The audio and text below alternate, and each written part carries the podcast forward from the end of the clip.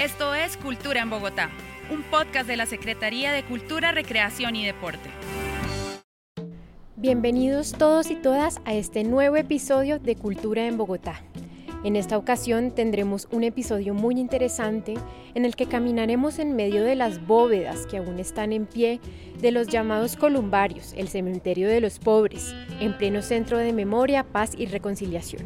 Este lugar, aunque estuvo agonizando y casi a punto de morir, ha sabido salir a flote y todavía cuenta la historia de quienes aquí estuvieron enterrados y las memorias rituales de sus seres queridos. Acompáñennos entonces a descubrir ese lugar sobrecogedor y la importancia de su historia para la ciudad, para las generaciones pasadas y también para las futuras generaciones. Cabe resaltar que este lugar fue declarado como bien de interés cultural del distrito en 2020.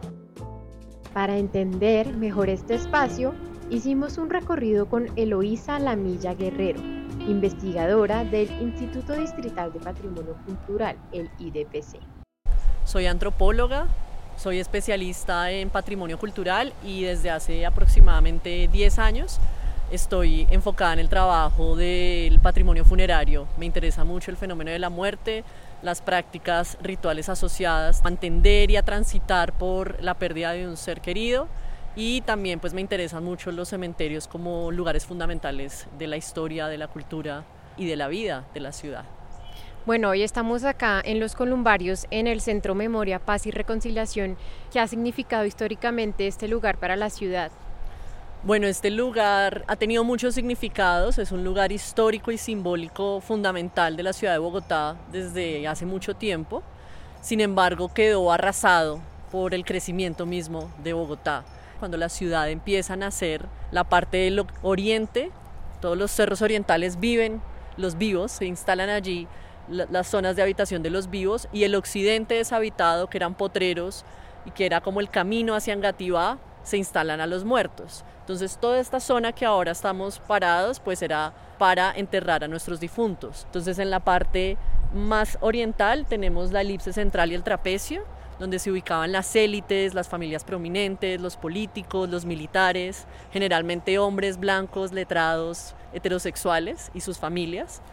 Y en esta parte, digamos al costado más occidental, se establece la zona que en 1865 se le llamó el cementerio de pobres, donde venían a parar las grandes mayorías de las clases populares y las clases medias, que no tenían grandes apellidos eh, o no tenían los recursos para estar en el cementerio central. Adicionalmente también teníamos el cementerio de impenitentes, donde venían las personas suicidas, ateas, digamos que proscritas de la religión católica, Teníamos también el cementerio británico al costado oriental de la elipse, el cementerio alemán y el cementerio judío que todavía siguen prestando servicios. Entonces, este era el gran, complejo funerario del Santa Fe, un lugar fundamental de la vida social eh, y la vida ritual de, de la ciudad y de los bogotanos, por supuesto de los migrantes. ¿Esto hace parte como tal de lo que hoy conocemos como el cementerio central?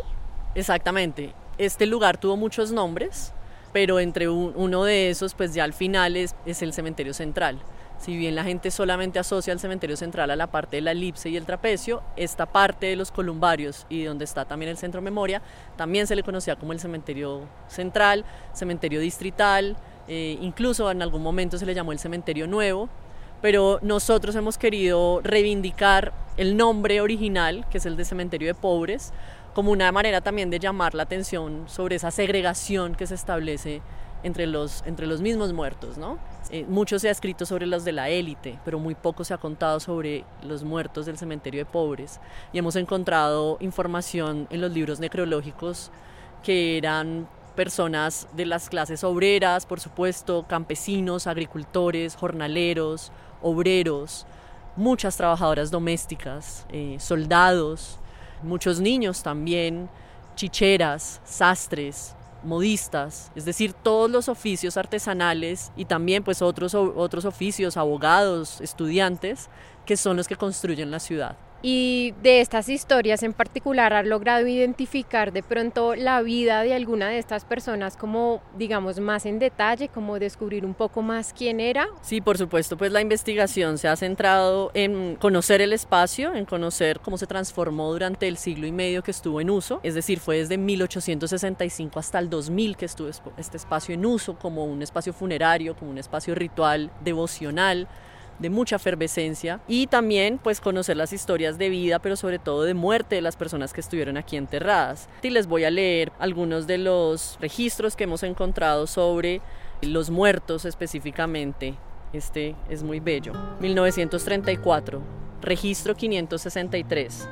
Rosa María Moreno, hija de Estefanía Moreno, de 20 años, natural de Soatá, soltera, oficios domésticos, Murió el 27 a las 6 pm en la carrera décima A, número 763, de herida perforante del tórax y de los miembros inferiores por instrumento cortante y punzante, según certificó el doctor Martínez, quien practicó la autopsia ordenada por el juez presente de Policía Nacional obtuvo licencia para inhumar el cadáver en área Etobar. No soy experta en esto, pero parece como si lo hubieran asesinado. Es un feminicidio, podemos nombrarlo así, aunque en ese momento no se nombrara de esa manera. La, la forma que se describe la muerte es de una sevicia que nos permite determinar que es un feminicidio en 1934. Mm, parce, estoy súper mal. Terminé con mi pareja y no sé qué hacer. Uf, parce, pues yo creo que lo mejor que usted puede hacer es llamar a la línea calma. ¿Línea calma? ¿Qué es eso? Mire, usted puede llamar al 018 423 614 y allá hay profesionales que lo van a atender y lo van a ayudar.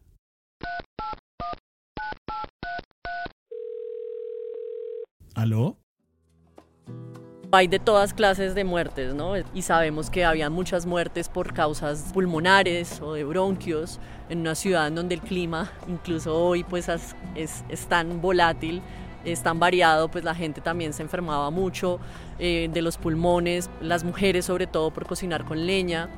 Tenemos causas por accidentes de tránsito, sobre todo en los 30, cuando empieza también el crecimiento de la ciudad. Tenemos causas por temas renales, sobre todo en las trabajadoras domésticas, quienes pasan mucho tiempo sin tomar agua o sin ir al baño. Tenemos temas en mujeres también asociados a partos, a embarazos y abortos. Hay una causa de muerte muy recurrente a principios del siglo XX que es miseria fisiológica. Y es que la gente se moría literalmente de una carencia de B2, que es una vitamina que nos la da comer carne, huevos, leche, y mucha gente moría porque no tenía esa posibilidad. De desnutrición, básicamente. De desnutrición, exactamente. Hay una precariedad también en la vida, ¿no? Eh, que se ve reflejada en la muerte. Y eso es también como la reflexión que queremos hacer frente a esta, pues una población que es migrante. Si, notaste, ya viene de Soatá, entonces hemos encontrado también muchas personas que vienen de, las, de la zona cundiboyacense y de otras partes del país, que están llegando a buscar mejores oportunidades y pues se encuentran con una vida muy difícil aquí en Bogotá, eh, pero pues que construyeron también y, y, aportaron al crecimiento de esta ciudad. Sabemos que antes del 2000 este cementerio era usado por buena parte de la ciudad de Bogotá, era el cementerio más grande que había, entonces había una oferta muy importante Quiero contarles también que el cementerio ha cambiado a como lo hemos visto. Pues el antiguo cementerio al principio se enterraba la gente en el suelo y las marcas pues eran las cruces en tierra, muy característico como en los camposantos de los pueblos pero con el paso del tiempo eh, pues también se empiezan a construir edificaciones que son específicamente los columbarios que empiezan en 1947 y es el lugar donde se empieza a disponer a la gente. ¿Qué es específicamente un columbario? El término columbario viene de una etimología romana, se asocia a columba y es como el lugar donde reposan las palomas y sabemos que la estética de estos lugares pues está asociada justamente a una arquitectura romana, sin embargo pues eh, también con una estética muy criolla por así decirlo y sobre todo con unos materiales muy locales como el bareque, como la esterilla, como la teja de barro.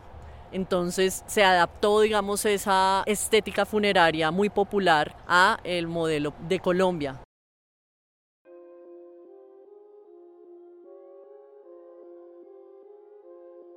Esto era, pues obviamente ustedes la ven aquí, esto era también un columbario o una estructura funeraria muy grande que está conectada con el barrio Santa Fe. Nosotros le llamamos a esta pared la culata, que significa literalmente como la huella o como lo llaman los arquitectos como ese último vestigio de lo que fue esa estructura y pueden ver pues que esos cuadrados representan justamente pues como las, los nichos o las bóvedas donde se colocaban los ataúdes. Esto tenía una pequeña elevación, no era a ras de piso, sino que la gente se subía unas, unas escaleras y llegaba hasta allá donde había una cruz pintada de negro. Había una Virgen del Carmen, la Virgen del Carmen en, en la religiosidad popular está asociada como a la Virgen de la Buena Muerte o a la Virgen de las Ánimas Benditas. Y era un lugar muy importante de la devoción donde venían a poner velas de cebo, mensajes, eh, donde se rayaban las paredes y se podía pedir todo tipo de deseos y milagros. Y están las placas que si nos acercamos dicen gracias, acción de gracias a las benditas ánimas por los favores recibidos.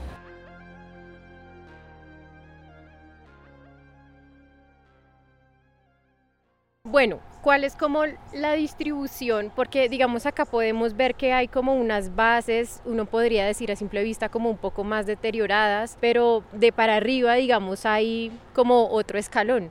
No sé de pronto si había una distribución especial para enterrar a las personas acá. Sí, bueno, lo que estamos viendo también es que frente a los muertos de este lugar y frente al espacio ha habido muchas violencias. Era un lugar muy dinámico en la zona donde está ahorita el Centro de Memoria, Paz y Reconciliación, era la zona de los NNs era una zona compleja también porque estaba rodeada del basurero, donde la gente tenía que casi que pasar por encima de los restos de ataúdes y flores para llegar a, tener contacto con esas NNs, pero era muy bella la devoción que había por, por esos NNs porque si no había nadie que los, que los reclamara, la misma gente reclamaba a esos muertos. También hay una distinción social en los columbarios, no es lo mismo estar en un punto céntrico y de fácil acceso a estar un poco más arriba o un poco más abajo se distinguían la zona de adultos y la zona de niños, por ejemplo. Pero entonces lo que ocurrió es que se arrasa el lugar en el 2000 y se saca a los muertos, hay un desalojo de los muertos y también de sus vivos, hay un desalojo de las prácticas populares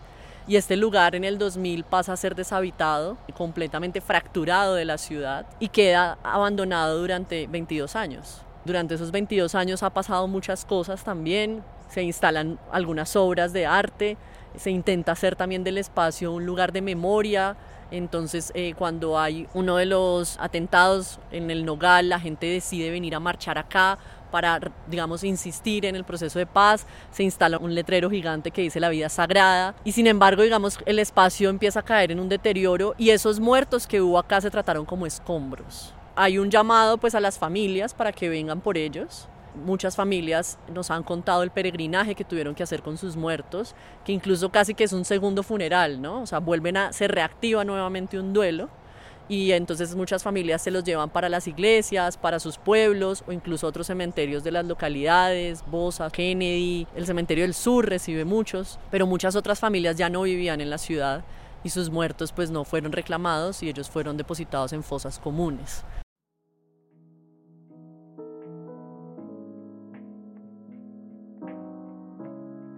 Pero a partir de la segunda década del siglo XX eh, se empieza a fracturar el espacio metiéndole avenidas.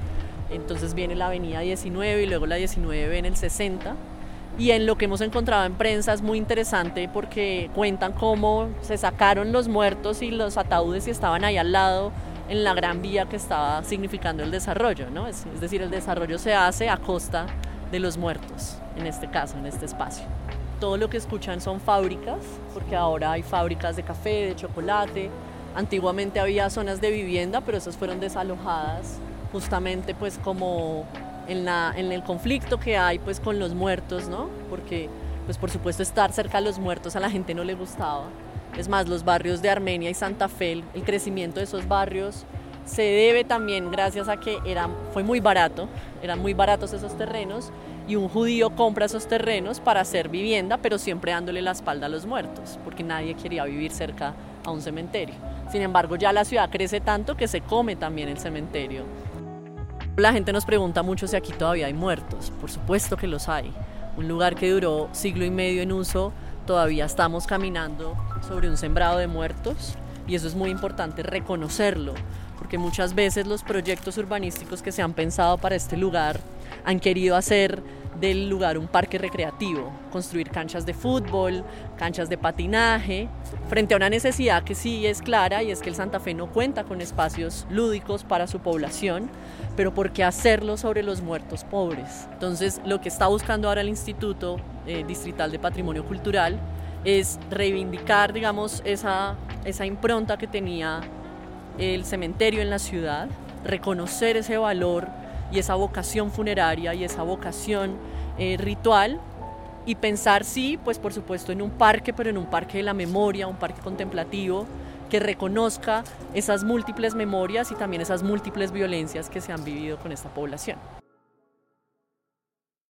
Cuéntanos un poco sobre la intervención artística que tienen estos columbarios, que creo que es algo muy llamativo desde fuera cuando uno pasa cerca. Sí, es importante reconocer, bueno, la obra de Beatriz González, es una obra posterior al desalojo del lugar. Esto se instala en el 2009, más o menos, en una búsqueda que ya tiene la artista, pues, de pensar la desaparición forzada en, Colombia, en un momento en el que no se está hablando de este tema. En Colombia, si no había cuerpo, no había delito y frente a un país que estaba teniendo tanto conflicto y tanta desaparición, pues ella quiere hacer un llamado de atención sobre estas víctimas con su obra Auras Anónimas. Y entonces decide cerrar los nichos que habían quedado abiertos. Los nichos habían, se veía, digamos, el fondo de la bóveda, que era una estética muy interesante, y ella decide cerrarlos en un proyecto que iba a durar solamente tres años, iba a ser temporal, pues eh, salva en, su momento el espacio de ser derrumbado por completo y pues ahora la obra se va a mantener permanentemente, lo cual sigue también generando un conflicto, ¿no? Eh, que nos parece muy interesante visibilizarlo, porque si bien la obra es muy interesante y le ha permitido un reconocimiento a los columbarios, también ha silenciado el mismo espacio, porque el espacio era un lugar estéticamente muy diverso, cada tumba era muy distinta, cada lugar era casi que un altar que se le hacía a cada muerto con unos eh, colores, con unos elementos y unos atavios eh, muy, muy particulares, muy propios de cada difunto. Y lo que hizo la obra fue homogenizar el espacio y de alguna manera puso por encima a los muertos de la violencia y ocultó o enterró a los muertos de la ciudad del común, ¿no? Lo interesante que hay, que está ocurriendo aquí, es que este es un lugar con muchas capas. Hay muchas capas de sentido que están aflorando en el espacio y ahora mismo una cosa muy interesante si empezamos a recorrerlo es que vamos a encontrar nombres, fechas, mensajes, decoraciones de los últimos muertos que habitaron el lugar.